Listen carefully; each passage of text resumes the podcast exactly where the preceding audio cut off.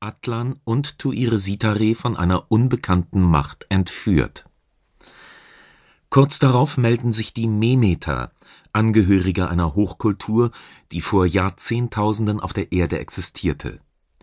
Sie stellen eine unerhörte Forderung: Die gesamte Menschheit soll an einen fremden Ort umgesiedelt werden. Währenddessen werden Perry Rhodan und Tuire-Sitare von dem mysteriösen Geisteswesen S auf eine Mission geschickt, um die Milchstraße vor einer großen Gefahr zu retten. In der Zwerggalaxis Sagittarius sollen sie Meteora aufspüren.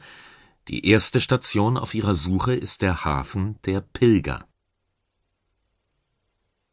Prolog Unser Leben währet siebzig Jahre, und wenn's hochkommt, so sind's achtzig Jahre, und wenn's köstlich gewesen ist, so ist es Mühe und Arbeit gewesen, denn es fährt schnell dahin, als flögen wir davon.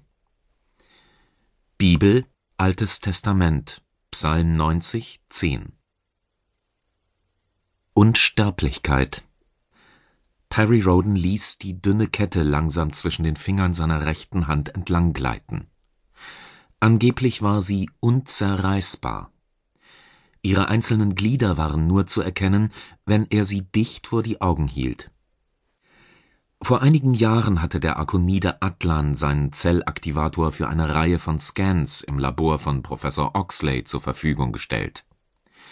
Laut dem Hyperphysiker bestand die Kette aus einer unbekannten Legierung, deren Zusammensetzung selbst moderne Hochfrequenznanographen nicht exakt ermitteln konnten das galt erst recht für den eiförmigen, keine fünf Zentimeter durchmessenden Aktivator selbst.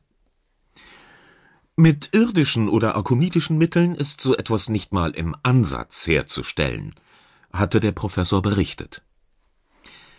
Eine Aussage, die niemanden wirklich überraschte. Damals hatte man angenommen, dass die geheimnisvollen Geräte aus den Werkstätten des Geisteswesens S stammten Inzwischen wusste man, dass die Zellaktivatoren ursprünglich von den Memetern entwickelt und hergestellt worden waren. Aus einem Teil dieses Volkes war S hervorgegangen.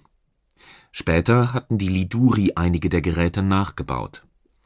Sie stellten das Nonplusultra einer Technik dar, die allem, was Menschen oder Akoniden jemals geschaffen hatten, um Jahrtausende voraus war Roden legte sich das in mattem Grau gehaltene Ei auf die Handfläche und betrachtete es im Licht seiner Kabine.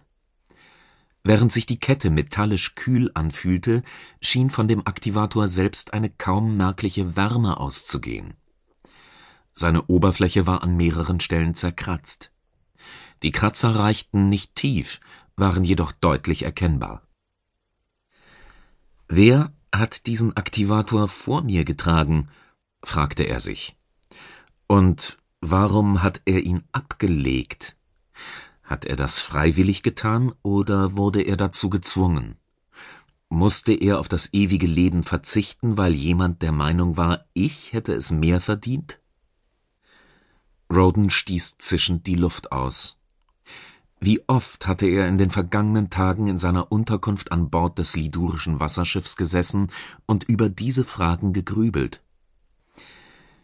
Die Uja, die künstliche Intelligenz des Ims, wie Fahrzeuge dieser Art von ihren Erbauern genannt wurden, wusste angeblich nichts über die Aktivatoren und ihre Geschichte. Das mochte stimmen oder auch nicht. Roden hatte das Schiff aus einer Laune heraus auf den Namen Zodiac getauft. Es erschien ihm irgendwie passend. Nach dem Flug durch den Sonnentransmitter des Hut-Systems, in dem der Planet Dismon lag, hatte das IM Kurs auf Amrydon genommen, identisch mit der von den Menschen Sagittarius genannten Zwerggalaxis, welche die Milchstraße in einem polaren Orbit umlief. Laut der Uja würde es etwa eine Woche dauern, um die Randgebiete der Sterneninsel zu erreichen, die von der Erde rund 70.000 Lichtjahre entfernt war eine weitere Angabe der Schiffsintelligenz, die Roden glauben musste, weil sie nicht zu überprüfen war. Er nutzte die Zeit, um neue Kräfte zu sammeln. Zumindest versuchte er es, doch immer wieder machten ihm seine quälenden